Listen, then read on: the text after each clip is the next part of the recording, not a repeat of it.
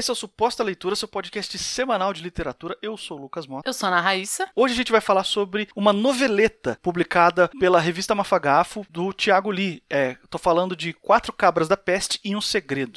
A gente já comentou sobre a revista Mafagafo aqui antes, já tem entrevista também no Suposta Leitura com o Thiago Lee, num dos episódios mais antigos aí, vai ter o link na descrição para você conferir. E eu falei que é uma noveleta. Hoje em dia, o critério que está sendo usado e aceito por aí, na maioria dos lugares, para definir o que, que é conto, novela e romance ou noveleta, é basicamente o número de palavras. Existem outras formas de se avaliar historicamente dentro da literatura, só que convencionou-se a considerar mais o número de palavras mesmo, porque estrutura estrutura em si já foi muito experimentada de todos os tamanhos, tanto para um romance quanto para um conto e por aí vai. E a noveleta aqui seria o meio termo entre um conto e uma novela. A noveleta é maior do que um conto e menor do que uma novela. De qualquer jeito, é uma história curta, uma história rápida que dá para você ler de uma vez só. E a gente está trazendo aqui uma noveleta publicada pela revista Mafagafo. Quem não sabe, a revista Mafagafo publica ficção científica, fantasia, terror de autores brasileiros. Tem um trabalho muito legal, muito profissional e todas as histórias estão disponíveis de graça para você ler pela internet. Você pode ajudar é, a financiar a revista Mafagafo através de uma campanha de financiamento coletivo recorrente. Se você ajudar com a partir de 10 reais, você recebe todas as histórias em e-book, tanto no formato EPUB quanto MOB, para você ler nos seus dispositivos aí, Kindle, e, ou seja o que for. Mas todas as histórias estão disponíveis no site do Mafagafo de graça e vai ter o link para essa história aí. E eu gosto muito de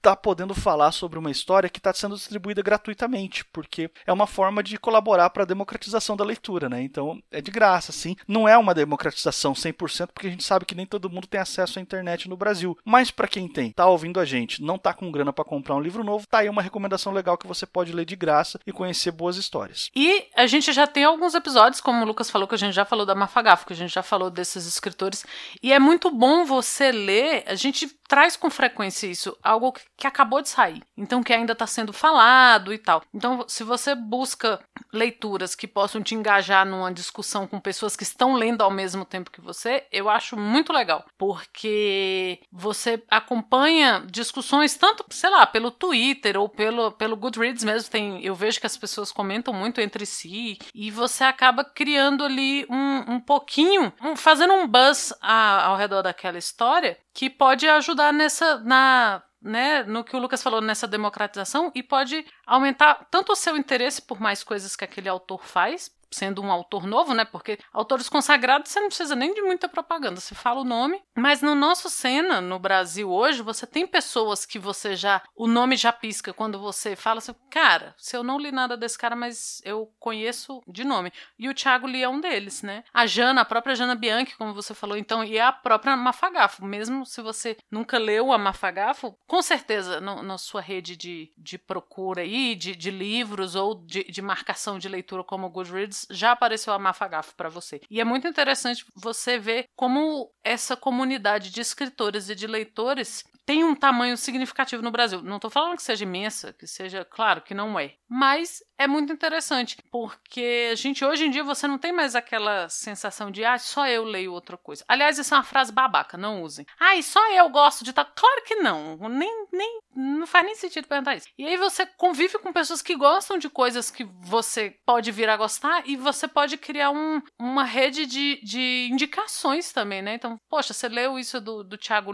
a próxima leitura você não tá sabendo muito bem onde procurar, você já sabe que, poxa, que na Mafagafo tem uma galera legal, tem textos legais, vou procurar aqui. E é muito bom, é muito saudável, tanto para o mercado e eu não digo o mercado editorial como um mercado, né, só, mas de ter feedback, os autores gostam muito de ter esse feedback, os editores e tudo, então é, é uma comunidade muito saudável de ser alimentada. E eu acho que é legal também fazer uma explicação técnica sobre a Mafagafo. Essa, o, a história do Lee, que a gente vai falar sobre ela hoje aqui, ela tá na edição número 3 da Mafagafo. E a Mafagafo foi reformulada. As duas primeiras edições são diferentes. Era uma revista é seriada. Cada edição era publicada em pequenas partes que eram lançadas mês a mês, e cada uma dessas partes trazia trechos de histórias. A primeira parte da edição número 1, por exemplo, traz trechos de algumas histórias, e aí a segunda parte, a continuação dessas mesmas histórias, e só lá na quarta parte todas aquelas histórias iam ser concluídas. Isso aconteceu nos dois primeiros anos e tinha um formato de trio, assim, né? Cada história tinha um editor, o seu próprio autor e um ilustrador. A gente até entrevistou aqui a, a Jana Bianchi num episódio antigo nosso, no Suposta Leitura número 18, e ela até falou nesse episódio que estava pensando em reformular a Mafagaf, falou mais ou menos como ia ser a revista a partir dali. E a partir deste ano de 2020, a gente está tendo a terceira edição da Mafagaf. Ela funciona assim: são 12 editores. Cada editor vai cuidar de uma das histórias da Mafagafo, que vai ser publicada ao longo do ano, uma por mês, de forma independente no site, para quem quiser ler. Ou, como eu já falei, se você apoia lá no financiamento coletivo deles, você também tem a opção de ter o e-book. É, e o negócio da Mafagafo é que ela está colaborando muito, assim como outras revistas da, de, aqui de literatura aqui no Brasil, está colaborando muito para o profissionalismo da cena de escrita de ficção científica e fantasia, porque eles fizeram um sistema de edital, dos autores enviarem suas histórias, serem avaliados e depois serem selecionados para publicação ou não. Todos os envolvidos são remunerados, o valor é um valor que depende muito do, de quanto está sendo arrecadado no, no, financiamento coletivo da Mafagafa, é para remunerar todos os profissionais envolvidos, mas ainda é um valor que eu sei que a Diana está querendo aumentar, só depende de ter mais apoiadores, ela está querendo melhorar isso, mas já é um grande avanço para a história desses gêneros aqui no Brasil poder remunerar os, os profissionais. E nesse edital, as histórias que passaram nas primeiras etapas e foram mais adiante, todas elas receberam feedback do,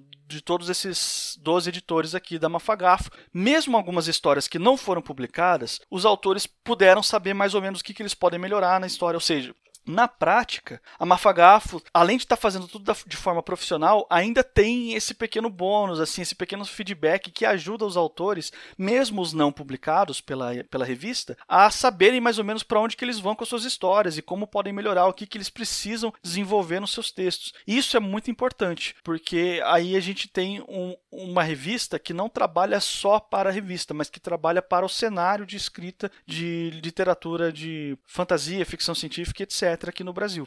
Eu fiz essa introdução gigante porque eu achei que era importante o contexto aqui. A gente está falando de uma noveleta do Lee que conta a história de quatro amigos. É uma história que se passa lá no Nordeste, bem regional mesmo, assim. Até a, fala dos personagens é, remete muito à forma de falar de, de uma determinada região ali do Nordeste. E eles estão com uma dívida muito grande com um cara, sei lá, não muito amigável. E esse cara dá uma oportunidade deles pagarem a dívida. Ó, vocês vão investigar um hotel novo e misterioso que tem bem longe da cidade, bem no meio do mato. É um gringo estranho que veio criar esse hotel aqui. Vocês vão lá e investiga para mim porque eu tenho um funcionário que foi passar o final de semana lá e nunca mais voltou, ele desapareceu. E aí esses quatro amigos vão para esse hotel sabendo dos mistérios do hotel, sabendo dos perigos de não conseguir pagar a dívida e de tudo e de todo o risco que envolve essa empreitada.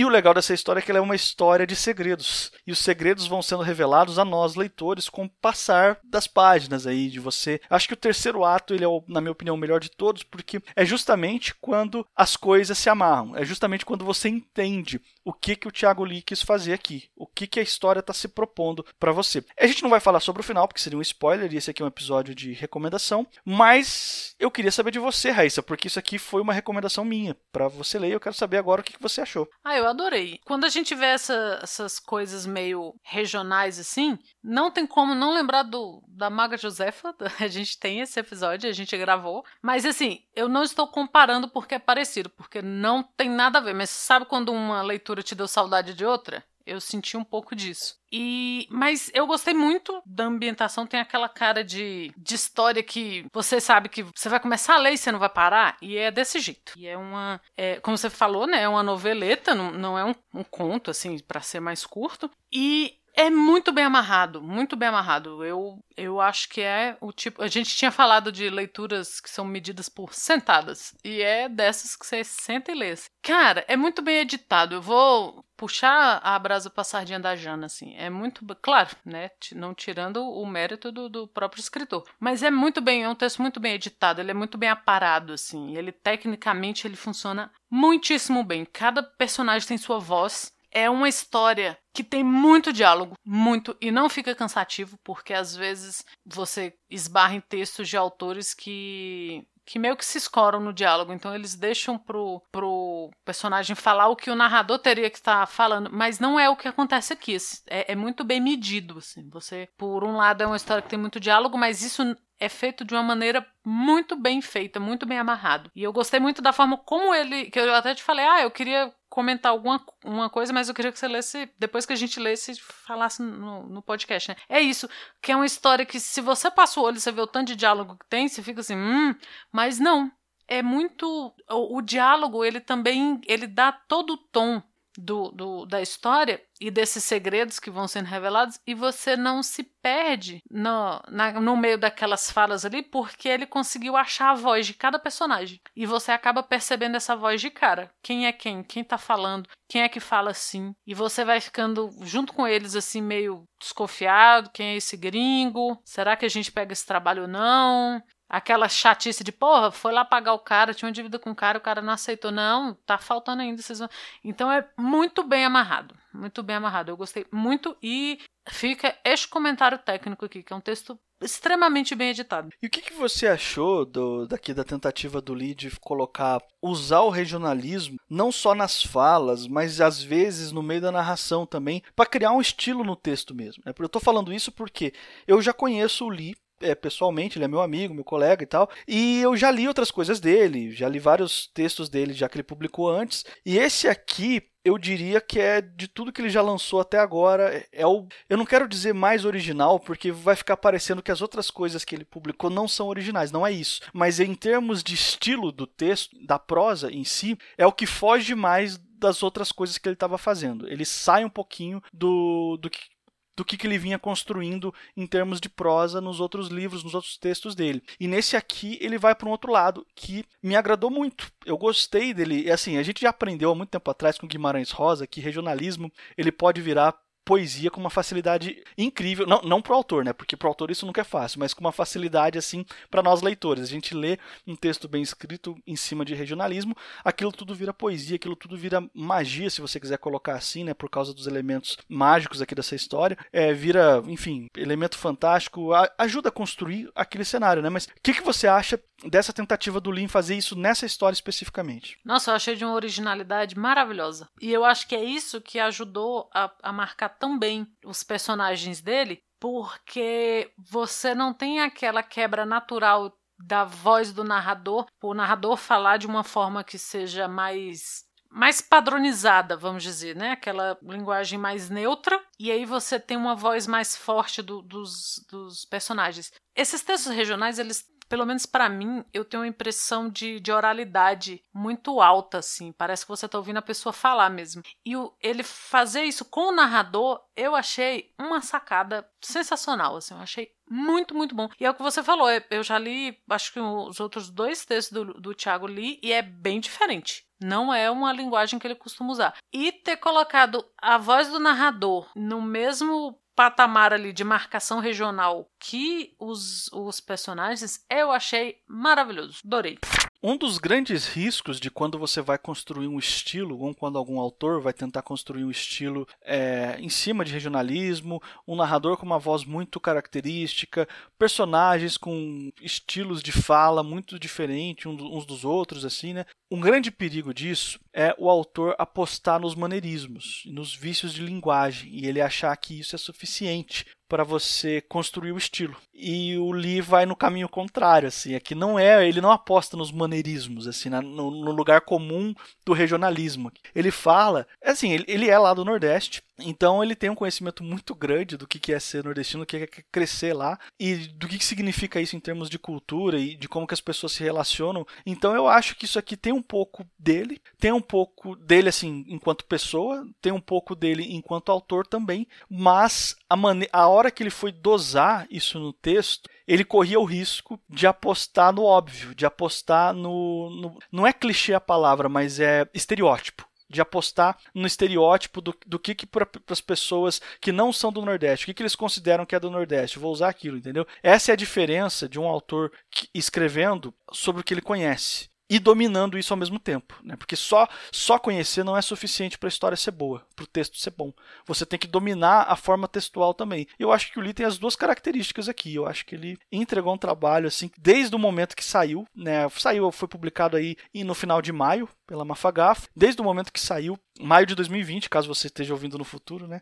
Desde quando saiu, as pessoas estão elogiando bastante. Você vai ver boas notas, de, boas avaliações lá no Goodreads. Eu recomendo que você deixe sua avaliação no Goodreads ou no, no Scooby, porque isso ajuda muito o autor. E eu achei que ele acertou na mosca aqui. Ah, é, é verdade. É, é um texto na mosca, assim. Qualquer prisma que você tomar o texto como um prisma, qualquer lado que você olha, ele tá muito bem feito. Profissionalismo e, de novo, batendo nessa tecla você ser profissional não quer dizer que o seu texto seja menos criativo, que seja menos gostoso de ler, que a sua história seja menos, sabe? Não tem a ver. Profissionalismo só melhora o seu texto, sabe? Passar o seu texto por um processo de escrita, reescrita, leitura beta, só melhora o seu texto. O texto não sai pronto do autor. Sinto acabar com, com as esperanças de vocês. O texto não sai pronto. Até o Chico Buarque tem editor. Até o Chico Buarque, vejam bem vocês o próprio Gabriel Garcia Marques, assim, para não dizer que a gente falou dele nesse episódio.